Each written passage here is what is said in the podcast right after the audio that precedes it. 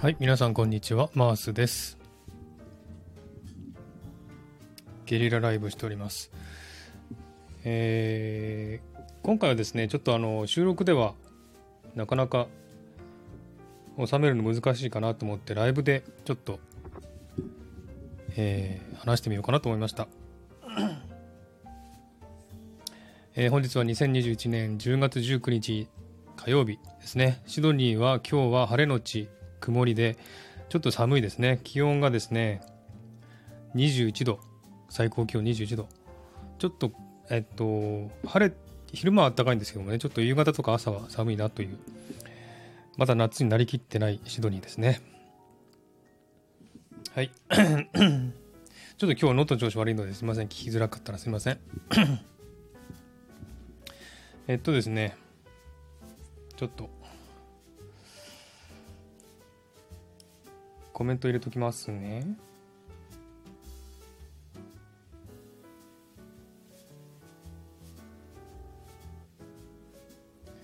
1メンバーシップ2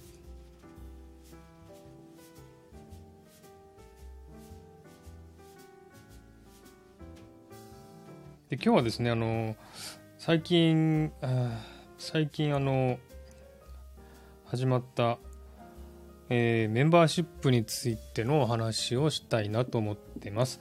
で私もね、このメンバーシップについては、ずっとあのやりたかったことなんですね、実は。で、あの、えーそれはね、SPP にならないとできないっていうことなので、SPP をね、狙っていたんですが、なかなかどうしてね、SPP は難しいですね。あの、まずフォロワーがね、1000人まだ行ってないんですよ。なので多分ダメなのかなとは思うんですけれども、えーちょっとね、SPP になったら、この有料、有料っていうか、あの、えーメンバーオンリーの、その、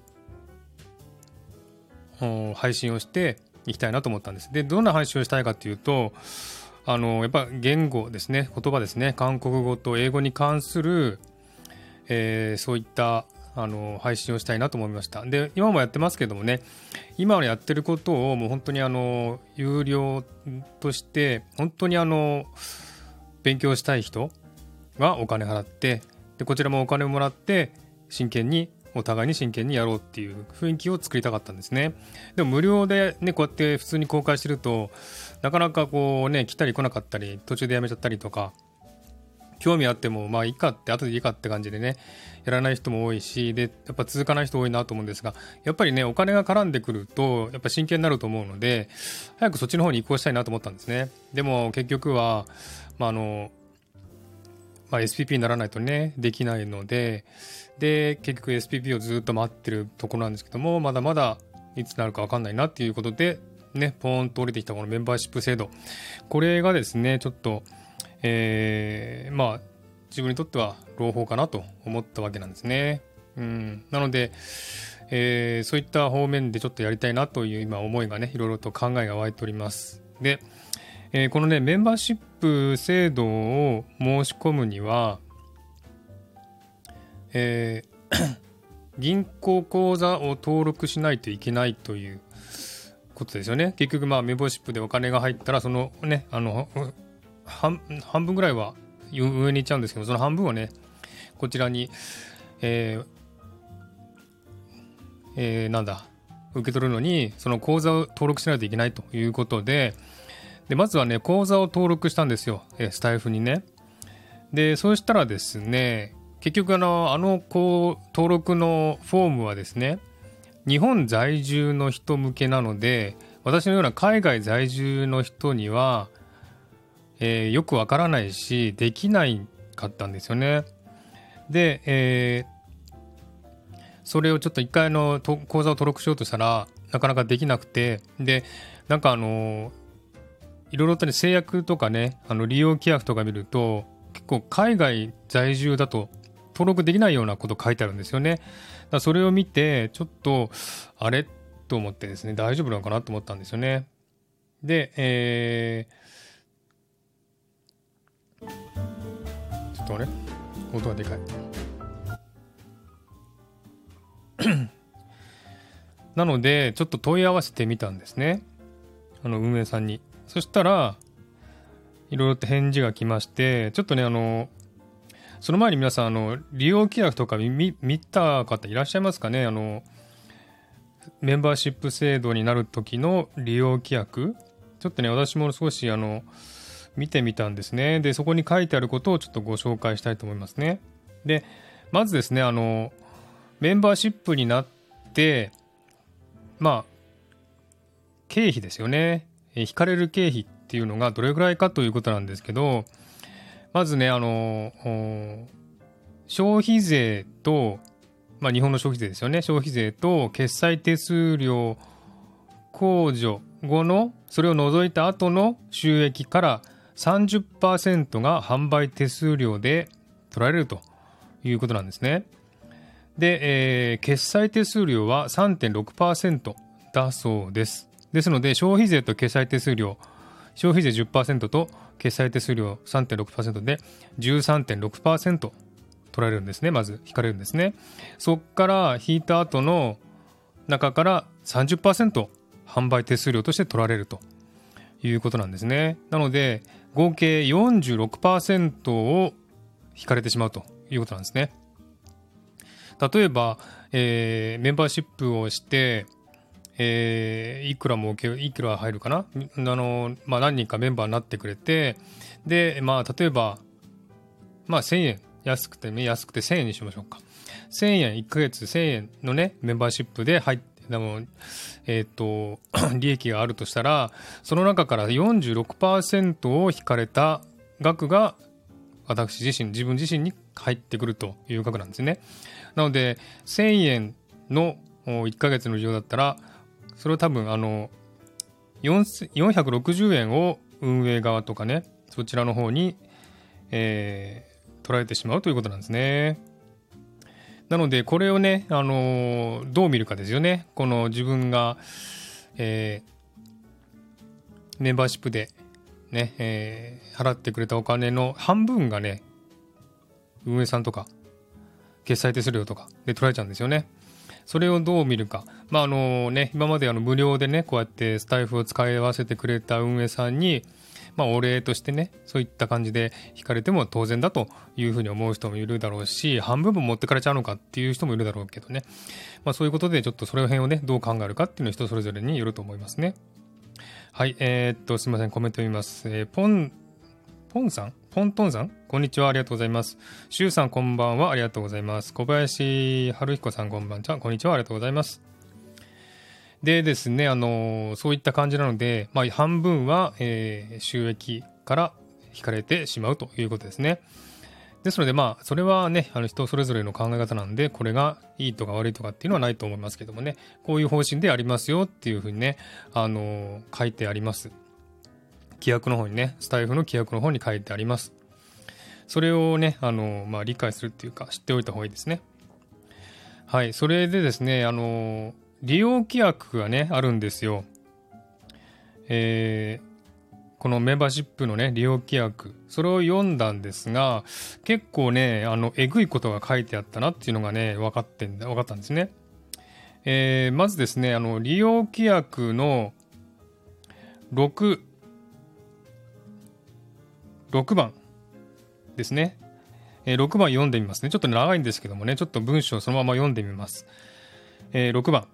公開投稿コンテンツを含むすべての投稿コンテンツを投稿したユーザーは当社に対し本サービスまたは当社の宣伝広告並びに本サービスその他の当社の事業の開発及び改良を目的として投稿コンテンツを本サービス及び本サービス以外のウェブサイト、雑誌等で利用すること、括弧ちょっと括弧を省きますね。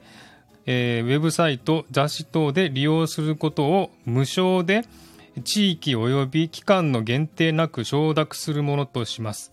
また、公開投稿コンテンツを含むすべての投稿コンテンツを投稿したユーザーは、その他のユーザーに対し、本サービス上で当社が提供する機能を用いて、えー、当社所定の方法で投稿コンテンツの一部を本サービス上で利用することを無償で地域及び期間の限定なく承諾することとします。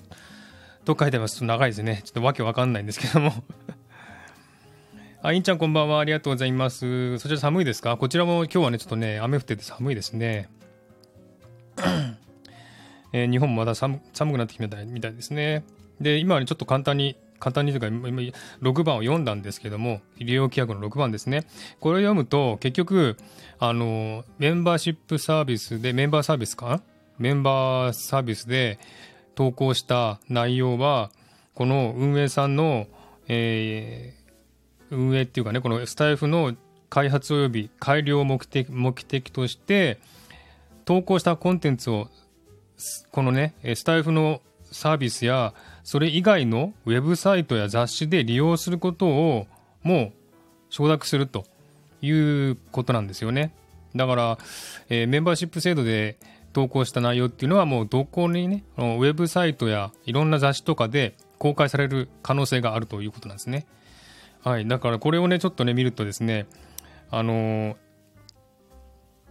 えー、これをね、え、見ると、あの自分たちがメンバーシップで話した内容っていうのがもう全全世界なんだ？どこにでも公開されてしまうということなんですね。こういう規約があるので、えー、これちょっと注意した方がいいかなと思うんですよね。もう本当にあのメンバーシップだから秘密のことをお話ししようとか言ってしたらその内容をウェブサイトや雑誌なんかで公開されちゃう可能性もあるわけなんですよ。よく言ってみればね。そうなので、あのちょっとそれはね、ちょっと覚えておいた方がいいんじゃないかなと思うんですね、メンバーシップをする方はですね。メンバーシップだからメンバーしかね、いないから秘密のことをね、いろんなことを喋っちゃえとかね、言ってると、それを利用される可能性があるということなんですよね。だからちょっとこれはね、あの、覚えておいた方がいい内容かなと思って、ちょっと皆さんに、えー、こう、報告してみました。はい。で、あ、ひよこさんこんばんは。ありがとうございます。規約長いですよね。規約ってなんでこんな長いですかね 本当に。もっと短くして分かりやすくすればいいのにね。もう本、本、ね、本投稿はどの項のなんとかなんとかってずっと続いてね、もう本当にあの、簡単に書いてほしいですよね。分かりづらくわざと書いてますよね、これね。あ、バニラアイスクリームさんこんばんは。ありがとうございます。メンバーのシップじゃないですよ。メンバーシップですよ。ね。そう、ひよこさん、どういうことってすごいゆっくりめに読みました。そうなんですよね。だからゆっくり読んでもよくわからないっていうこともよくあるんでね、本当このね、あの、メンバーシップっていう利用規約とかね、本当にあの読む気しないですよね。で、これを読まずにメンバーシップを使った人は、もうこれをもうね、あの、承諾したっていうことになるんですよね。だから自分がメンバーシップで話した内容が、あ、このウェブサイトに載ってるとかね、あ、あの雑誌に載ってる私に言ったことみたいなね、そんなことになる可能性もあるということなんですね。だこれはちょっとあの、覚えておいた方がいいんじゃないかなと思ってね、あの、お話ししてみました。それからね、あの、利用規約の7番ですけれども、7番は、えー、っとね、読んでみます。えー、7公開投稿コンテンツを含むすべての投稿コンテンツを投稿したユーザーは当社に対し投稿コンテンツの編集再構成等を許諾するものとします。と書いてあります。つまり公開投稿コンテンツを含む全ての投稿コンテンツを投稿したユーザーはっていうことなのでまあメンバーシップでも無料でも公開した内容はこのえー、なんだ運営さんがまあ内容危なかったらバンしちゃうぞっていうことなんですよね多分ね。そういうことだと思います。そういう内容も書いてありますね。だから本当にバカあのメンバーシップ制度だからねあのバレないだろうとか思っていろいろ喋っちゃうと危ないよっていうことなんですよね多分。そういうことだと思います。はいえー、っとコメントいきます。バニラエクセル。メンバーシップって最大いくらまでなんですか？1万円かな？確か。300円から1万円まで設定できるっていう話なんでね。なので、まあ、1万円でメンバーになるっていう人もいないかなと思うんですが、まあ、有名な人だったらね、有名人だったら、えー、1万円払うかもしれませんけれども、一般の人だったらね、まあ、何百円っていう、ね、高くても1000円単位じゃないですかね。えー、小林さんが、えー、法律契約分仕様ですからね、とりあえずメンバーシップからの収益で財布は月々100万も稼げないと思うので、謎すぎる。あの今回ねあの一般の一般の人だって SPP 以外の人にこうやってあのメンバーシップ制度が開放したのは多分メンバーあの SPP になった人がこう有料コンテンツとしてねメンバーシップ制度を使った中では使うだけでは多分この運営さんが利益が上がらないためだと思うんですよね。利益がないためメンバーあの SPP 以外の人にもこのねえー、メンバーシップ制度を公開してあげてで公開させてあこれ使わせてでたくさんの人が利用すればそれだけ収益があるのでっていうことで多分ねそういう感じで SPP 以外の人にも多分こうこのメンバーシップ制度を解除した公開したと思うんですよね。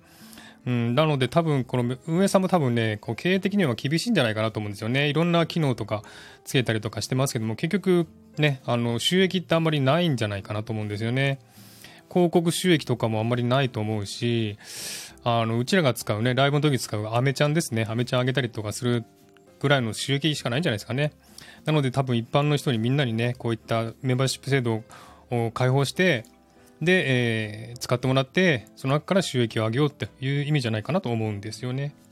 多分ですけどもね。えー、ひよこさん、確か1万 ,1 万円まででしたね。そう。1万円ですね。一番高いのはね。バニラさんが、ひよこさんお久しぶりですね。元気ですか？お ?1 万円まで。そうなんです。1万円です。えー、ひよこさん元気ですよ。久々に会えてめちゃくれしめちゃくちゃ嬉しいです。えー、まだよくわからないんですが、月に決まった金額を払うんです。そうです。あのメンバーシップになった人は、えー、まあこの配信者さんに対して月、例えば500円とか1000円とか払うっていう、えー、お金を払って、で、メンバーだけ聞ける配信を聞くと、聞けるということなんですね。だからまあ有料コンテンツってことですよね。お金払って有料コンテンツを聞くっていう感じでしょうかね。それがメンバーシップ制度ですね。それを SPP 以外の人にも、えー、開放したという感じじゃないですかね、多分ね。えー、ひよかさん、メンバーシップに入ったらだと思います。そうですね、メンバーシップに入ったらだと思います。バニラさん、ひよこさん、私も久々に会えてめちゃ嬉しいです。3ヶ月ぐらいですけど、バニラさんも休んでましたよね、結構ね、長い間。えー、戻ってきて嬉しいです、ひよこさんね。えー、いんちゃん、SPP って収入すごいの？飴も、飴も買ったことないです。あ、そうですね。SPP の人、どうなん収入とかね、あんまり聞かないんですよね。どうなんだろう。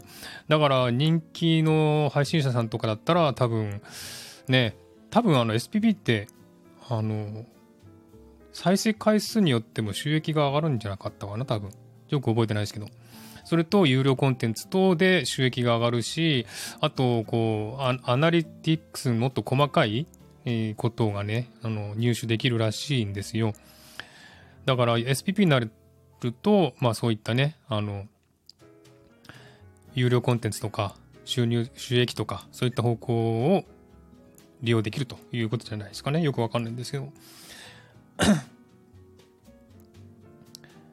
えっと、バニラさん、ひよこさん、そんな恐れ多いです。財布の浮上する回数少ないんですが、よろしくお願いします。と言ってます。いんちゃん、よくある芸能人のモバイルファンクラブみたいな、モバイルファンクラブだったんですね。それと同じかもしれないです。だからお金払って月にいくらって払ってで、えー、無料で聞けるのは誰でも聞けるけど有料コンテンツはお金払った人しか聞けませんよ限定公開ですよってことなんですねだからそれをする人しない人いるしそれをねあの買う人買わない人いると思いますけども。まあでもどうなんだろうな。どうなっていくんだろう。一般の人で有料コンテンツを作ったとして相当その配信者さんのことを気に入ったりとか内容とかが気に入ってないとお金出してね有料コンテンツを聞こうなんて思わないと思うんですよね。うんだからやる人によってもうん。この結果っていうのは多分違うと思うんですよねえー、っと小林さん、えー、結構ビジネスモデルとプラットフォーム特性絡み合ってないのであプラットフォーム特性絡み合ってないのあ噛み合ってないのでこの機能と案を決めたの結構センスないなと思ってます。月数万くらいですね、SPP 収益。ああ、そうなんですね。うん。まあどうなんでしょうかね。人によって、私も SPP のことよくわかんないので、どうだとは言えないんですけれども、まあ SPP になったら一応有料コンテンツが作れるということが、まあ一番の目的だったので、有料コンテンツを作りたいなと思ってたんですよ。で、何やるかってやっぱり言語ですよね。あの英語とか韓国語の講座をやりたいなと思ったわけなんですよ。でもね、今、今までも、今でもあの、無料でね、今までやってましたけど、そういった内容をもう有料にして、で、本気で、本気で勉強したい人が、ね、有料コンテンツを買ってくれて、こっちも本気で教えますよっていう感じでやりたいなと思ったんですよね。で、SPP になりたかったんですが、まあ全然できて、なれる気配もないので まあ半分諦めたんですよね。えー、バニラさん、えっ、と、SPP の P を取ったら SP になりますね。ゲームをしますって はい。ありがとうございます。面白いですね。いんちゃん、課金はしない派だからな。そうなんですね。うん、まあ、人それぞれですよね。え、っと、ひよこさん、小林ありこさん、すごいですね。私も SPP です。そうです。ひよこさんも SPP なんですよね。あ、そう、SPP どうですか、ひよこさん。どうなんですかね。何かメリットありましたか、ひよこさん。SPP になって。えー、小林さんが、ひよこさん、そうなんですか？僕少ない方だと思ってました。個人で広告スポンサー取ってきてますが、圧倒的にその方が収益取れます。まあそうでしょうね。うん。SPP の収益もそんなに多くないんじゃないかなという気はしますけれどもね、よくわからないですけど。えーと、ひょうがさんがバニラアイス様がありがとうございます。何も変わりません。何も変わりませんが バニラアイスクリームさん、私は SPPA、え、なな ?PPAP I have なんだっけこれ？忘れちゃった。PAP ってなんだっけ？昔流行ったな。はい。そんな感じでね、ちょっとあの、えー、収益はあるんだけども、半分ぐらい運営さんとかね、えー、必要手数料で持ってかれちゃいますよっていうことですよね。あと、あの、有料コンテンツ作って、メンバーシップ作っ、ね、なって、作ってですね、有料コンテンツ作っても、その内容はいろんなとこに公開されちゃいますよっていうことですね。で、やばい内容だったらバンされちゃいますよっていう、ね、そういった内容の規約がありますよということなんですね。あとですね、私もあのこのね、メンバーシップ制度を利用するにあたって、やっぱ口座を開設しない、あの、登録しないといけないんですよね。あの、スタイフの方に。で、口座を登録しようとしたんですが、あの使用する、使用、使用するね、あの、登録するフォームがですね、日本仕様でして、住所も日本の住所だけ、えー、銀行口座も日本の銀行口座だけ、で、証明書もね、なんか、ID ですね。ID も日本の免許証とか、ぐらいしかできないのかなと思ったんですよ。で、やってみたら、案の定、住所は日本の住所だけ、銀行も日本の口座だけ。で、ID はですね、パスポートとか選べたので、日本の免許証がないんですよね、海外在住者は。なので、海外在住者の人は、まあ、日本のパスポート持ってれば日本のパスポートでできますけれど、それ以外はね、海外在住者で、登録する時の ID の証明ができないんですよね。で、私はまだ日本のパスポート持ってるんで、えー、それでパスポートで、あの、パスポートの写真を送って証明としてあげたんですけれども、今ちょうどね、あの、5日間ぐらいね、これ、承認までかかるらしいんですね。で、今ちょうど承認してる途中なので、まだ結果出てないんですけれども、えー、申し込みをしてみたらですね、やっぱ全部日本仕様なんですよね。日本の住所、日本の口座、日本の ID がないと登録できない。じゃ海外在住者はどうするんだっていうことでね。で、あの、運営さんにメールしたんですよ。えー、そしたらね、あの、私は一応、えー、日本のパスポートを持ってますって言って、で、日本に親が住んでますから、日本の住所はありますよって言って言ったんですよね。そしたら、それだったらね、日本の住所で、その住所でいいし、日本の銀行口座、日本の銀行口座持ってるんですよね。だから日本の銀行口座でいいですよって言われて、で、えー、あとパスポートね、日本のパスポート持ったら、それをもパスポートをで証明すれば OK ですよって言われてるんですね。で、一応それを聞いて、あ、そうなんだなって言って、もう一回やってみたら、一応できました。申し込みが。で、それで申し込みをして、今、あの、に承認待ちなんですよね。なので、私はまだ日本のね、口座とかパスポートとか持ってるのでいいんですけど、それを持ってない人もいるわけじゃないですかね。海外海外在住ですとね。で海外の銀行口座を登録することもできないし、ね、日本に住所持ってない人だっているわけですよ、海外在住者は。そうすると、日本の住所を登録できないわけですよね。そうなると、登録できないっていうことなんですよ。でも、このスタイフは海外在住者も利用できるんですよ。で、ね、ライブやってアメとかもらって、そういった収入だってあるわけなんですよね、スタイフで。それはどうするんですかっていうふうにね、えー、聞いたんですが、その件については、まあ、運営さんは返事はくれませんでした。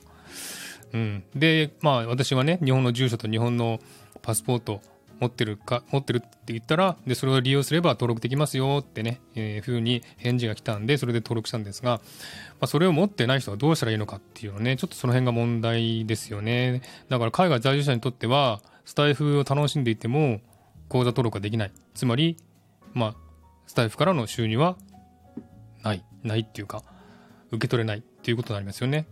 そうすると、どうするんだって話ですよね。うん。その辺がちょっとまだ追いついてないんだなって思ってますね。うん。えっと、どこまで読んだかな？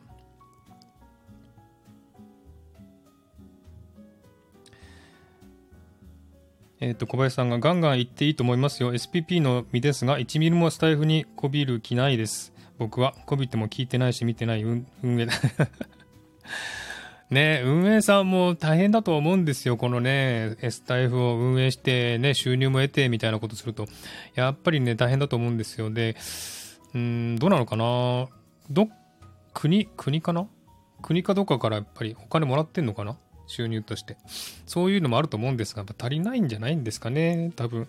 だからこうやって一般の人に、あの、メンバーシップ制度を公開して利用してもらおうっていう方向になったと思うんですよ。うん、それはまあそれでね、あの、利用できる範囲が広がったので、私たちにとってはすごくいい方向になったと思うんですけどもね。えー、ひよこさん、マースさん、外国だ。そうなんですよ。外国ですよ。オーストラリア大丈夫ですよ。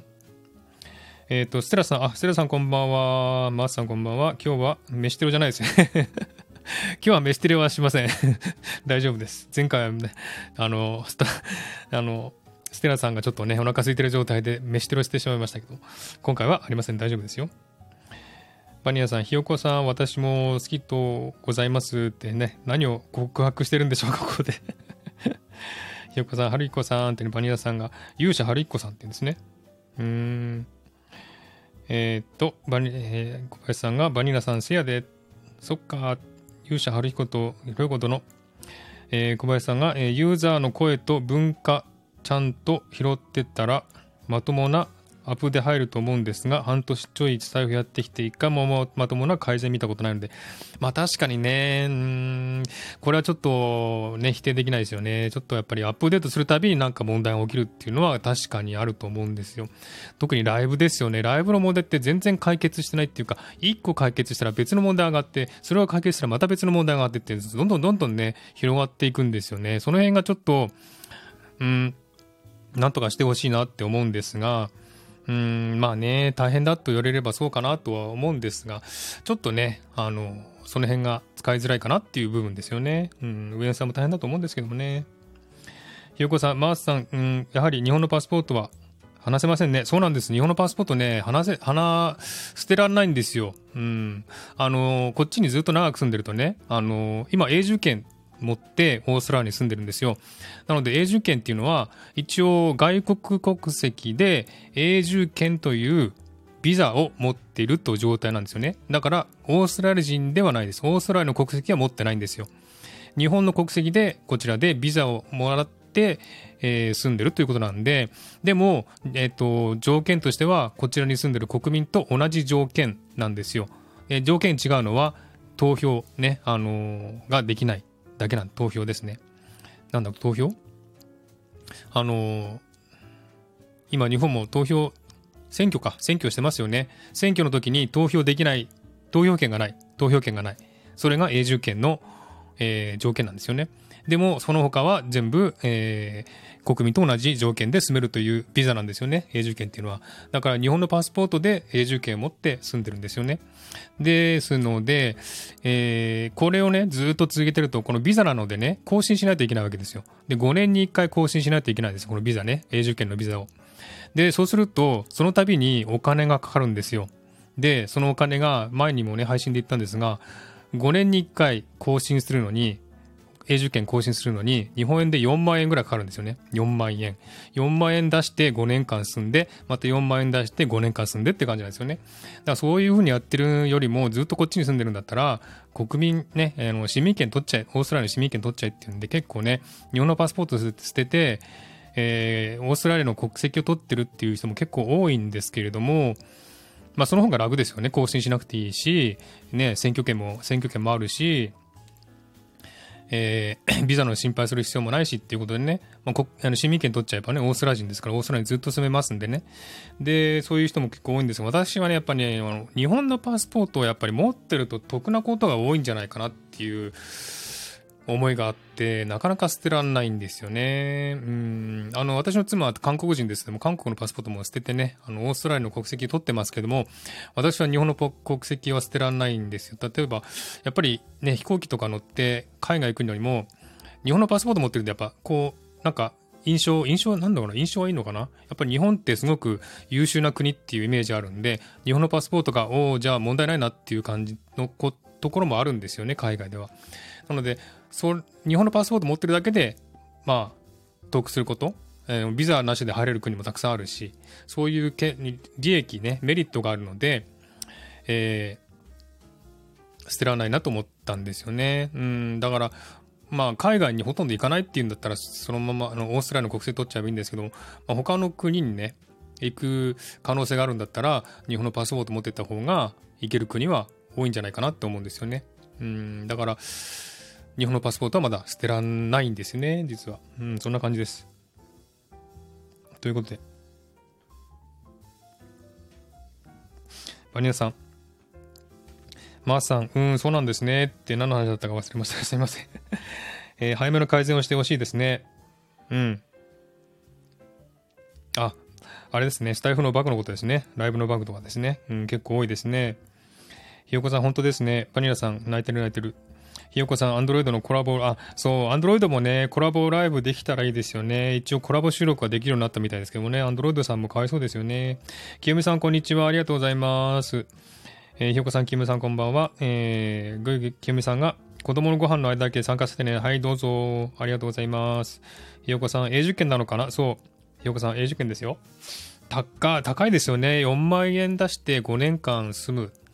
が、それが高いか安いかっていうのは、人それぞれだとだと思うんですけども、4万円ですか。まあ、ね、普通、他のビザだったら多分ね、3000円とかっていう値段で取れるビザもあるんです。まあ、永住権とは全然違うんですけどもね。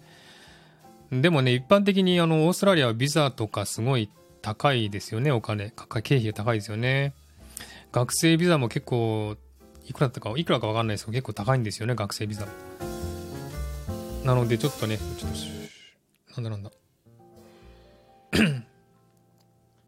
そう、高いんですよね。だからその辺考えるとね、お金いちいち出して5年に1回4万円出して済むか、それとも、えー、それをね、しなくてもいい状態にして、ね、日本の国籍してるかってね、どっちか選ぶしかないですよね。そう、えー、おまあまあかかるね。そうなんですよ。かかるんですよ。市民権取るの。うん、市民権取るのはね、そんなに難しくないんですよ。まあ、一回、おあの、市民権のテストがあるんですね、テストが。一応、オーストラリアの、オーストラリアに関する、えー、っと、なんだろうな、なんて言ったらいいんだろう。政治とか、経済とか、スポーツとか、そういった感じの問題を出すんですよ。うん。第何代大統総理大臣は誰かとかね、このスポーツ、オーストラリアのスポーツを選ぶとかね、まあ、結構そういったいろんな問題が、あの、テストみたいなのがあって、それに合格して、市民権を申し込めば取れるんですよね、市民権は。そう、そうなんですね、清美さん。市民権取るには条件があるんです。えー、パスポート持ち歩きになるのかな？持ち歩きになる？ん？どういうことだろう？えー、っと、清美さん、おお、奥様もう市民権とも、そうなんですよ。あのー、すごいドライな性格なんでね、パッと捨てて、パッと市民権取りましたよ。えっと、キムさん、夫婦別でもいいんだね。そうですよ。別でもいいんですよ、別に。うん。あの、別に一緒に取らなくてもね、いいです。その人個人が取るかどうかですのでね。あ、のんたんこんばんは。ありがとうございます。あ、のまさんライブやってるこんばんは。はい、ありがとうございます。あ、かめっぽさんこんばんは。ありがとうございます。こんにちは、こんばんはってますね。のんたんかめぽさんって、かめぽさんひよこちゃんってますね。はい、そんな感じでね、メンバーシップ制度についてちょっとお話をしました。えー、あ、もう一個ね、ちょっとね、あの、もう一個おあのお話したいことがあって、この、ね、スタイフのメンバーシップ制度を利用するにあたって、えー、利用できる人ですよね。が書いてあるんです。利用できる条件っていうか、えー、メンバーシップのね、利用条件の、あ利用規約の第4条の3っていうところを見ると、非居住者である場合の取り扱いっていうのがあるんですよ。つまり、日本に住んでない人だったらどうするかっていう、どうなるかっていうことが書いてあるんですね。で、1番がですね、本サービス上で優勝サービスを提供できるユーザーは以下の覚悟の条件を満たすユーザーに限るものとします。ね。えー、メンバーシップ制度を利用するには、ね、条件がありますよ。その人はどういう人ですよっていうのを書いたんですね。で、1番が、えー、日本国内の居住者、または日本に本店が所在する法人であること。ね。なので、海外在住者はできませんよっていうことですね、これね。2番、日本国内の銀行口座を有すること。ですので、海外の銀行口座を持っていったら、持ってるだけじゃできませんよってことですね。3番、個人事業主であること。4番、決済サービスの利用の条件を満たし、外部事業者によりその利用が認められること。ってよくわかんないですね。これ内容がよくわかんないですけど。はい。それで、そのね、えー、条件が今4つ出ました。で、2番、えー、優勝サービスの提供後に投稿ユーザーが非居住者となった場合、または当初から居住者でなかったことが判明した場合は、さあどうなるか。本規約の他の定めにこだわらず、その時点でユーザー間契約は終了するものとしますって書いてますね。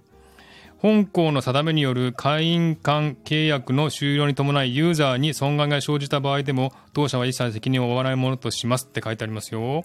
つまり、日本に住んでない人がメンバーシップ制度を利用したら、非居住者なので、終了します。バシッと切られてしまうってことなんですね。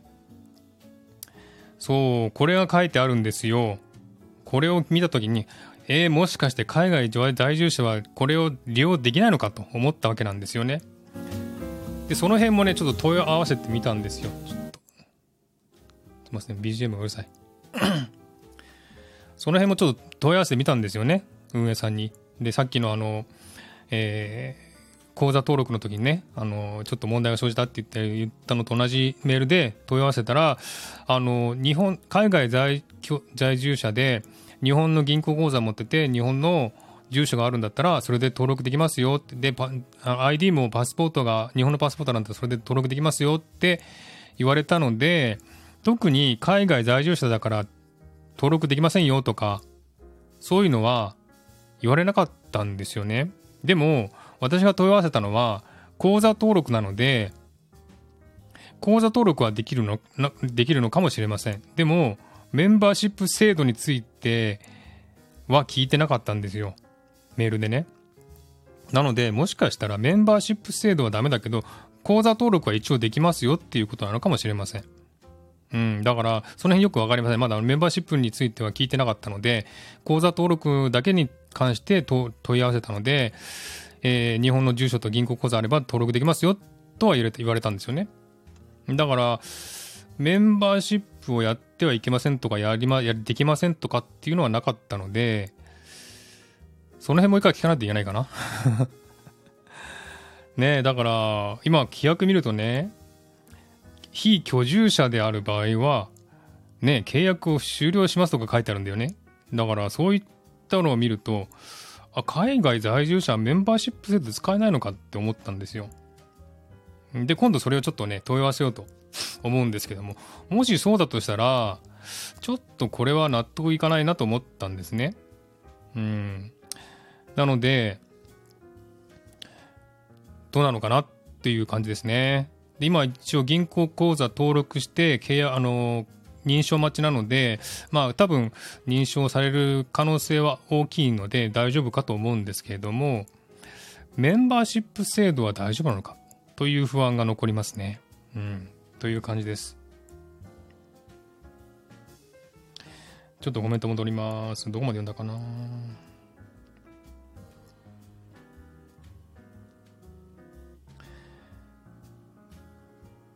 あはは、亀ぽちゃん、い挨拶言い直して、そうですね、こんにちは、こんばんはって言ってますね。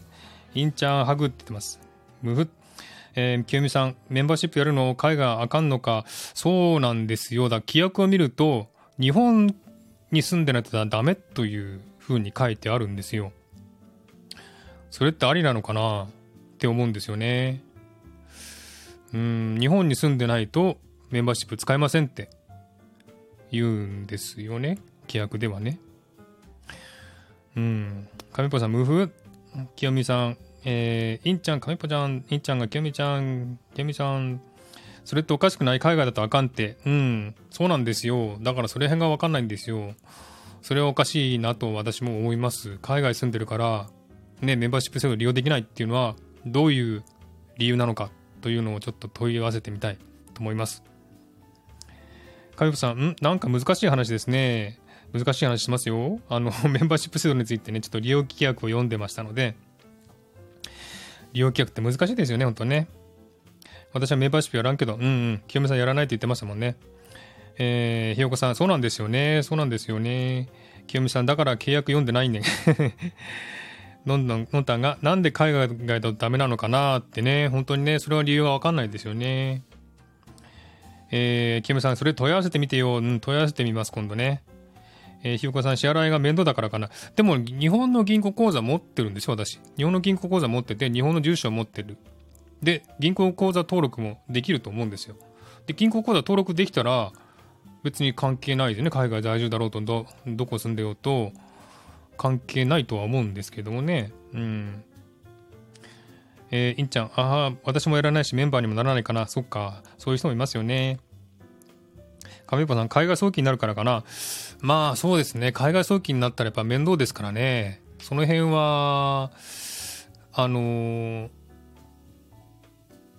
理由となると思うんですが、うーん、でもね、もし海外在住で私みたいにね、日本の銀行口座を持っていれば、ね、日本の銀行口座に振り込みができるわけなんで、それは問題ないと思うんですよ。うん。でもなんでか日本在住者に、日本居住者に限るとかね、そういうふうに書いてあるんですよね。利用規約に。なぜかなという疑問が残ります。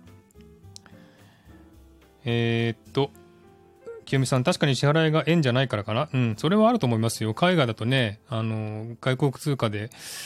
でも、あのね、今は多分ね、日本から日本円で海外に送金して、送金した場合、海外でその現地の通貨で換算されて入金されるっていうことはできると思うんです。多分手数料かかると思いますけどね。うん。と思うんですよ。その辺よくわかんないんですけどもね。えー、海外、完全海外の方は、ね、ひよこさんそうですよね。完全に海外にいる人はどうするのかなという感じがします。清美さん、インちゃん、私も、同じく私もやらないかな。カメパさん、ペーパルで送金できる。おー、カメパさんよく知ってますね。ペーパルできるんですよね。そう。ペーパルで送金できるんですよね、これね。ペーパルで利用すればいいんですよね。うん。私もペーパルでよく利用してますよ。あの、日本に。お金ね、送金とか支払いとかしてますからね。別に、あの、例えば、オーストラリアから日本に送金するときに、ペーパルで送金するときに、えー、オーストラリアドルで何ドル？っていうと、日本円でいくらになりますよっていう感じでね、えー、変換されるんですよね。なので、こちら側はドルで送って、向こうは、相手は日本円で受け取るっていうことができるんですよ。だから別に海外送金が難しいとか、面倒とか、そういうことは今はないんじゃないかなとは思うんですよね。うん。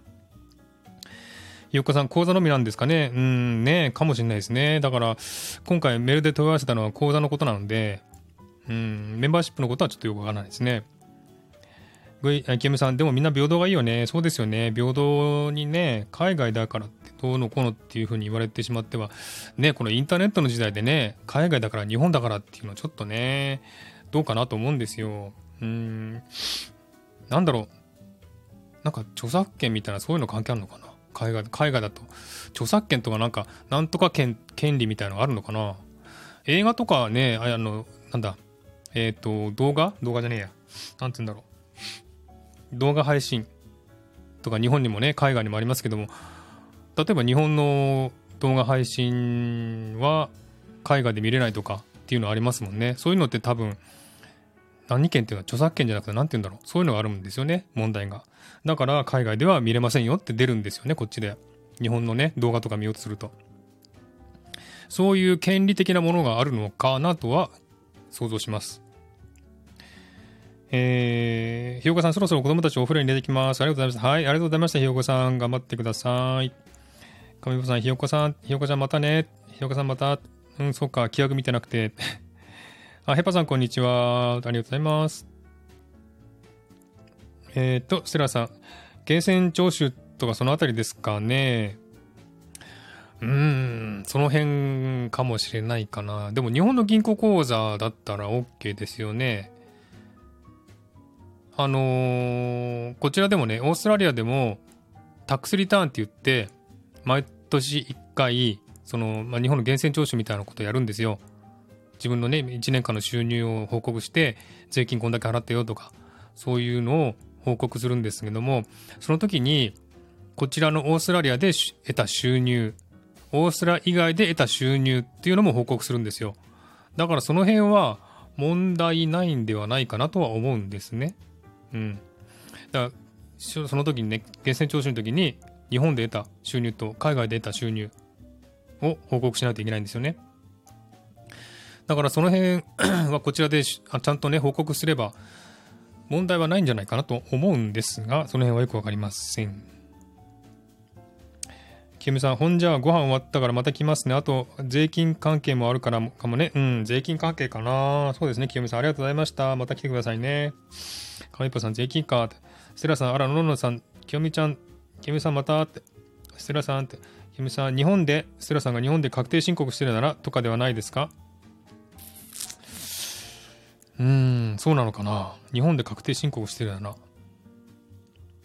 どうなんでも、海外在住の人がかい、あの、なんだ、例えばオーストラリアで住んでる私が日本で収入を得た。そしたらは、報告はオーストラリアでしなければいけないわけじゃないですか。1年間の源泉徴収とか。そういうのを、まあ、日本、オーストラリアで得た収入、海外で得た収入というふうに報告してるわけなんですよ。だから日本で稼ごうが、オーストラリアで稼ごうが、ねえー、ヨーロッパで稼ごうが、アメリカで稼ごうが、それは報告すれば全然問題ないんじゃないかなと思うんですよね。どうなんだろう？その辺わかんない。お金のことちょっとよくわかんないので、その辺ちょっとはっきりわかんないんですけども、うん、その辺がちょっとよくわからないですね。ちょっとその辺をちょっと問い合わせてみたいなと思ってます。はい。それから、えっ、ー、と、メンバーシップについてはちょっと長くなっちゃいましたね。すみません。あの、それからね、もう一つの日本行きについてちょっとお話したいなと思ったんですけども、えー、あのんたんね、確かにちゃんと確定申告すればどこでも良さそう。そうですね。国によって違うからかも。ああ、そうかな。国によって違うのかな。うん。まあ、オーストラリアでは、そうやってね、どこの国で稼いだ、あの、収入、得た収入っていうふうに報告するので、オーストラリアでは問題ないとは思うんですけどもね。うん、その辺ちょっと聞いてみます。それから最近あの、シドニーもね、ロックダウンが先週、今週か、あ、先週か、先週解除になって、海外に行けるというね、オーストラリア国外に行けるという状況になってきてですね、さてじゃあいつ行こうかという気持ちになってきてですね 早速あの飛行機のチケットとか見てたんですよ。でもね、あの、やっぱね、こう、今年は、今年の年末、来年の年始あたりは、やっぱチケット高いですね。うん。探せば安いのもあるんですが、日にちが限定されちゃいますので、自分の好きな日にちに行ったり来たりできないので、で、ちょっと調べてみたんですよ。いつ頃が安くなるのかなって思って、チケットをちょっと見てみたんですよね。そしたら、来年の、だいたいね、2月か3月ぐらいに安くなってるんですよ、チケットが。だから、その頃に行こうかなと今、ね、計画練っております。2月か3月。で、3月っていうと、日本ってね、桜が咲く時期じゃないですか。ちょうどいいかなと思って、ちょっとね、あの、狙ってます なんせだってもうね、このロックダウンやコロナのせいでね、国外ね、外出禁止になってしまって2年ぐらい経ってるんですよ、もうね。2年も海外行ってないですよ。日本、2年も日本帰ってないんですよ。日本行きたいじゃないですか。アメリカとかはね、別に行けるらしいんですけどもね。うん、アメリカ国外に出れるそ出れそうなんですけども、オーストラリアはすごい厳しい鎖国制度してましたんで、ずっと海外にも行けないし、旅行にも行けないしっていう感じで、ずっともうステイホームなんですよね。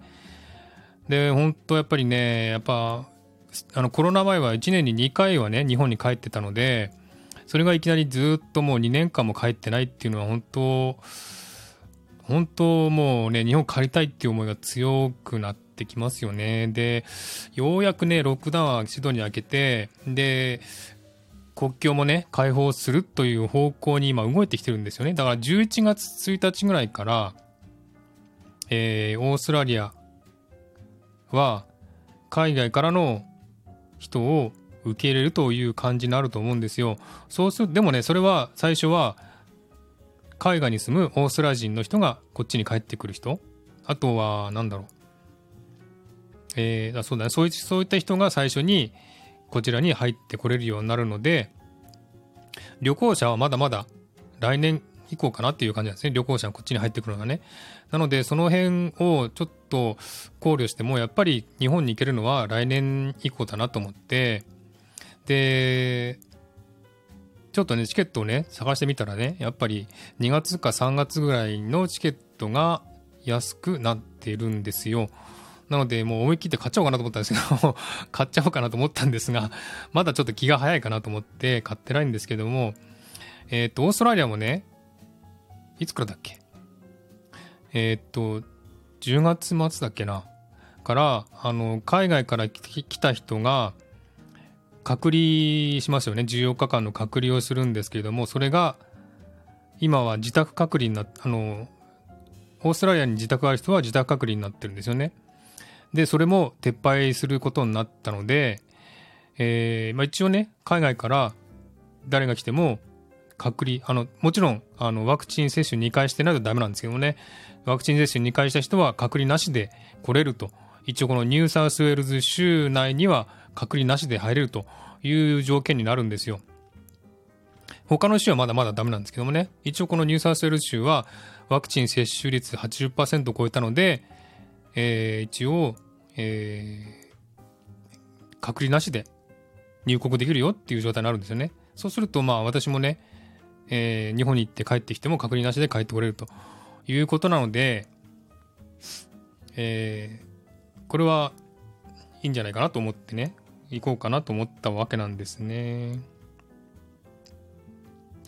はい。えっと、ステラさん、えー、私の友人は海外在住ですが、外国で終了できないの、就労できないので、配偶者ビザだと日本で確定申告。ああ、なるほどね。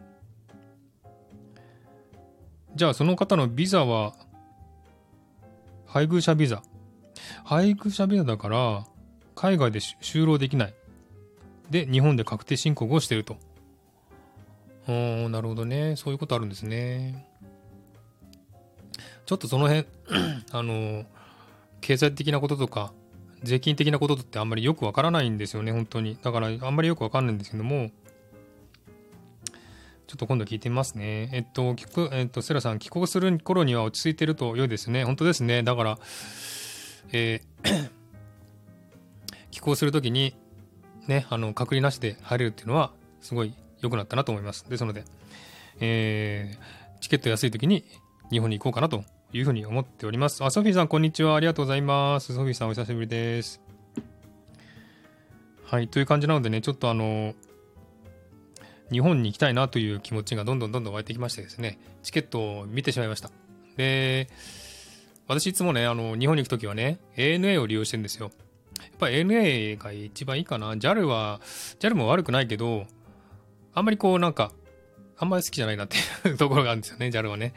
なので ANA をいつも利用してて、やっぱ日本の飛行機ですよね。やっぱ航空会社はすごくサービスもいいし、ね、あの、親切だし、丁寧だし、で、やっぱ ANA が、ANA 使ってるんでね、ANA って借りたいなと思ってて、えー、調べたら2月の中旬ぐらいからね、安くなるんですよ。で、安いっていうのはどれぐらいかっていうとですね、あの、オーストラリアドルで往復ね、日本とオーストラリアを往復すると、一番安い時、私が買った一番安い値段で、えー、840ドルぐらいで、1ドル80円とするといくらでしょう日本円で。1ドル80円で840ドルって日本円でいくらですか ?6 万、ちょっと ?6 万5千円ぐらい？かな？それぐらいの値段で日本とオーストラリアを往復できるんですよ。安い時はね。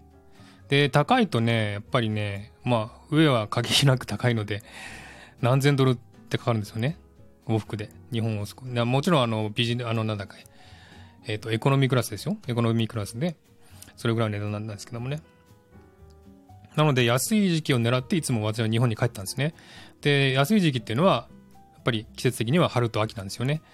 真夏とか夏休みの時期とか年末年始とかそういう時はやっぱ高いんですよねもちろん高いんですけどもねなのでその時はあのー、高いので避けてましてで春と秋の時期が安いので、えー、安い時を狙って買うというふうにしてましてで、えー、だいたい840ドルが最低かな一番安い値段で買った値段かなで、高くてもね、900ドルぐらいか。900ドル。日本円、1ドル80円だと、7万円ちょっとか。うん。いいんちゃん安いんですよ。飲んだのも安いんですよ。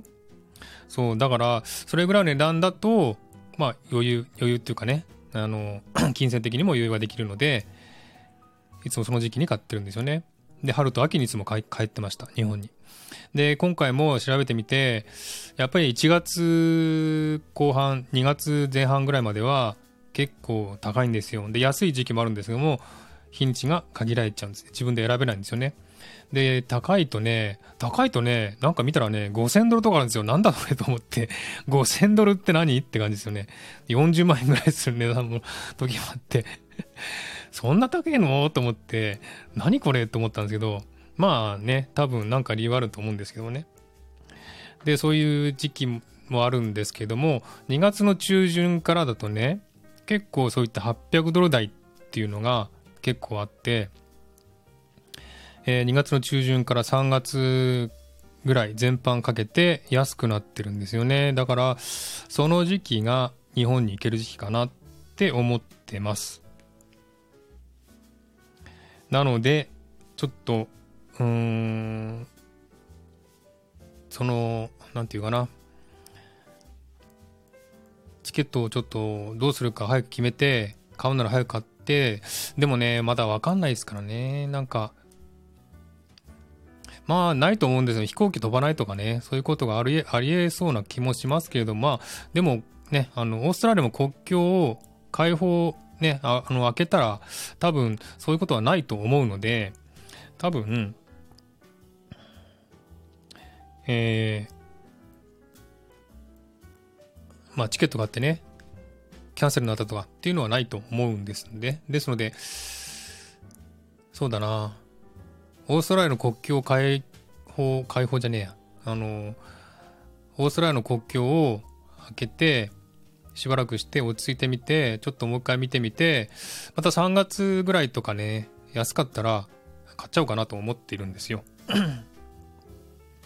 ステラさん、旧正月までは廃止すそうか、旧正月かもしれないですね。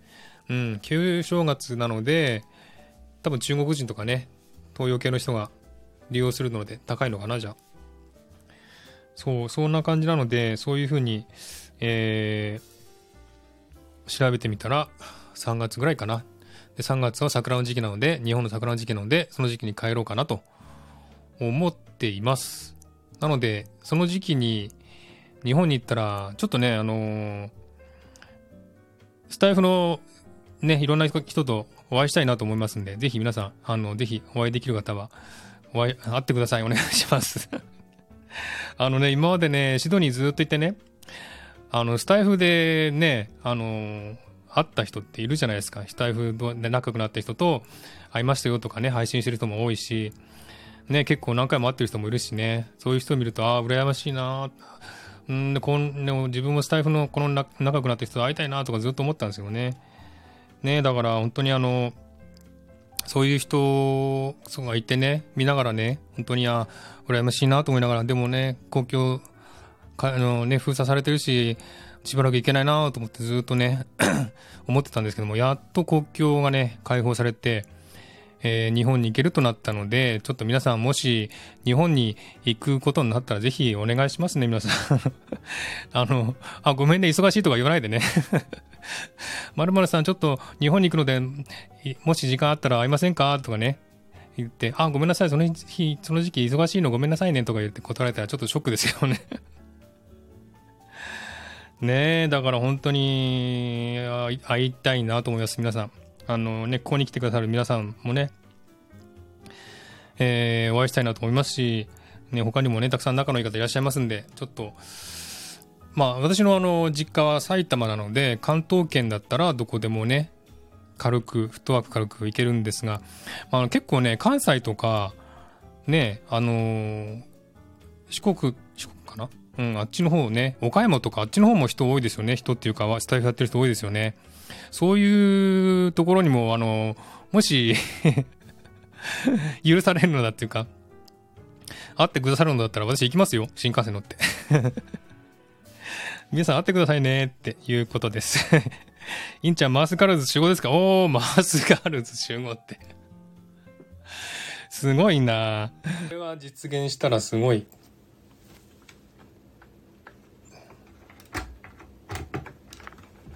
ちょっと待って。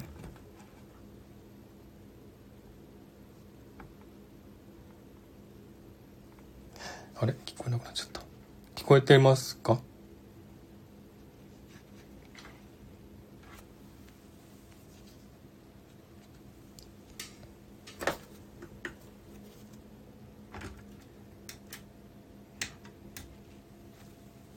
あれ？聞こえなくなっちゃったかな？えっと、今聞こえてます？皆さん。のんたん聞こえてる？あ、よかった、聞こえてる。多分ね、今ね、あの、マイクを使って、オーディオインターフェースをつなげてたんだけども、ちょっと待って。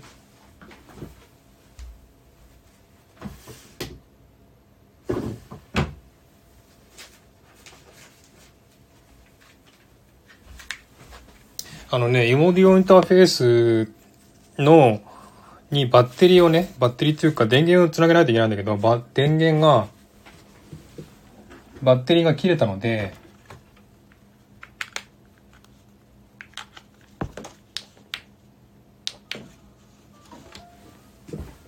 戻ったかな？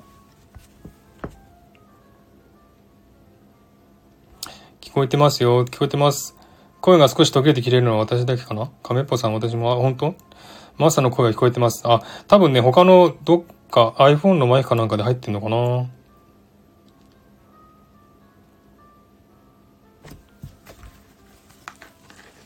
聞こえますか？途切れるんですね。途切れる、ちょっとあの、スタイフのライブのバグかもしれないですね。途切れたらちょっと出直して、出直してください。すいません。えっと、のんたん待ってます。ありがとうございます、のんたん。ステラさん、ヘパさんのお庭でバーベキュー。おー、いいな。ヘパさんのお庭でバーベキューしたいですね。カメポさん待ってます。ありがとうございます。のんたん、そん、みんなそんなこと言わないでしょ。ね、言わないでほしいな。と思ってます。箱根の温泉でも。箱根の温泉いいなちょっとね、温泉行きたいんですよ、温泉。日本の温泉。もうね、海外だとね、湯船に浸からないので、湯船に浸かりたいんですよ。で、ね、家のお風呂でもいいんですけど、やっぱ温泉がいいですよね。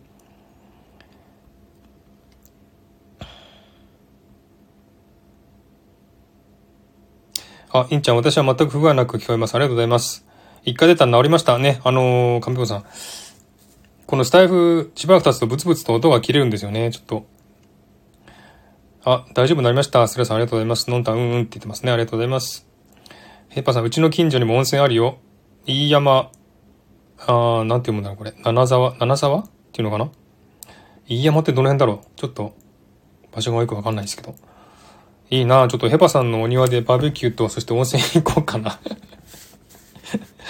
あー、もうほんと温泉行きたくてね、なんか本当にもう日本考えると温泉ってね、出てね温泉いいですよね。あかな、ま、前はね、昔日本で、秋にね、温泉行ったんですよ。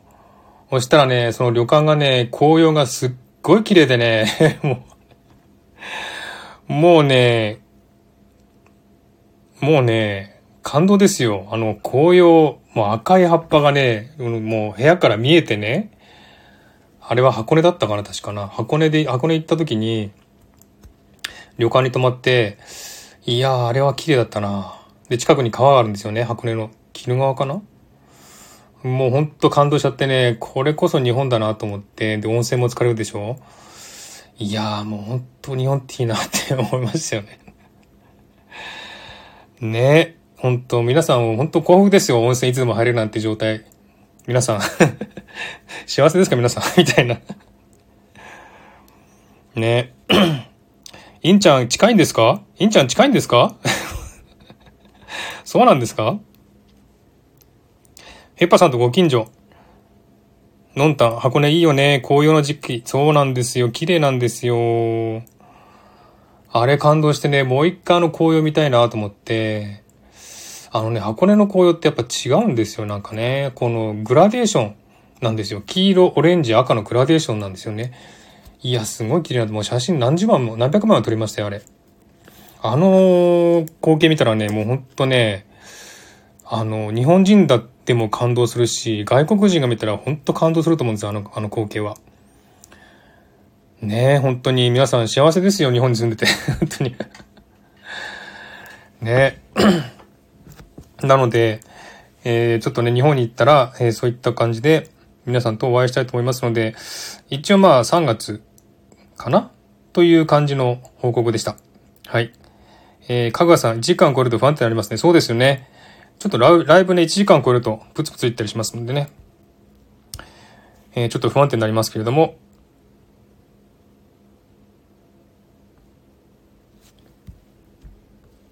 はい。ということで、えー、今日はですね、あの、えー、メンバーシップのこととね、日本行きについて収録しようかなと思ったんですが、長くなりそうだったので、ライブしました。えっと、ヘパさん、春なら、飯山温泉桜祭りがあるよ。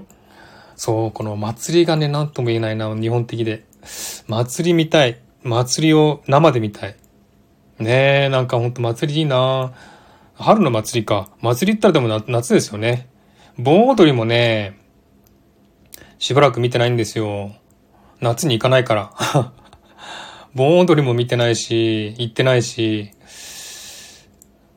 祭りって大体夏じゃないですか。夏？うん、多いですよね、夏ね。だからそういう祭りとか見たいなと思うんですけど、春と秋じゃね、なかなか祭りとかやってないですもんね。ヘパさん勉強になりますかヘパさん。いんちゃん、こちらもしばらくやってないねか。まあそうですよね。コロナだったからね。祭りとかやってないですもんね。そんな感じでちょっと日本行きたい欲が出てきてしまったライブでしたが、すいませんでした。という感じでちょっとね、メンバーシップのことと日本行きについてお話ししました。聞いていただきありがとうございました。えー、そんな感じで今日は終わりにしたいなと思っております。えー、とりあえずあの、メンバーシップ制度を私も利用しようと思ってます。で、やるとしたら語学関係のことをやろうと思ってます。えー、それは昔からの夢だったので、SPP を狙ってましたが、SPP になれないので 今回の機会を、えー、利用して、このメンバーシップ制度を利用したいなと思っております。えー、ですので、あの、まあ、主に韓国語ですね。韓国語の講座をして、で、本気で韓国語を勉強したい人はメンバーシップになっていただいて、こちらも本気で教えますよっていう、そういう感じでね、やりたいと思います。で、まあ、あと考えてるのはちょっと、英語もね、ちょっといろいろやろうかな。またあの、娘との英会話もそこでやろうかなと思ってます。で、メンバーシップになったら、あの、過去配信もメンバーシップに切り替えられるらしいんですね。なのでメンバーシップになったら、私が過去に配信した韓国語とか英語とかの配信も全部メンバーシップにしちゃおうかなと思ってます。なので、その辺もね、メンバーシップしか聞けなくなっちゃうようにしちゃい、したいと思います。えー、多分あの 多分ね、スタイフでは、あんまりこう、語学関係を真剣に勉強するっていう人は少ないと思うんですよね。なので、まあ、メンバーシップ制度にしても全然問題ないかなと思いますんで、過去配信した韓国語とか英語の配信はメンバーシップ制度にしようかなと思ってます。で、真剣にね、真面目に、あの、韓国語を勉強したい人は、まあ、初心者用のね、講座を開きたいなと思ってますので、ぜひ来てくださいということです。えー、ヘバさんまたね。はい、ありがとうございます。インちゃん、カモンベイビージャパン。ね、カモンベイビージャパン。これ歌ですよね、確か。カメッポさんありがとうございます。はい、ありがとうございました。という感じで、はい、こちらは夜9時になりました。ね、えー、2時間早いシドニーからお送りしました。えー、インちゃん、それはいいですね。ありがとうございます。えー、です、ですので、そういう感じで、えー、報告のライブをさせていただきました。ステラさん楽しみです。ありがとうございます。はい。ということで今日は、えー、この辺で終わりにしたいと思います。皆さん、じゃあ、えー、これからご飯かな？ご飯食べた人もいるかな？えー、ぜひ楽しい夜をお過ごしください。はい、のんたんまたね。ありがとうございます。いんちゃんありがとうございます。いんちゃんバイバイ。ありがとうございます。はい。では、これで終了します。では皆さん素敵な夜をお過ごしください。はい。では終了です。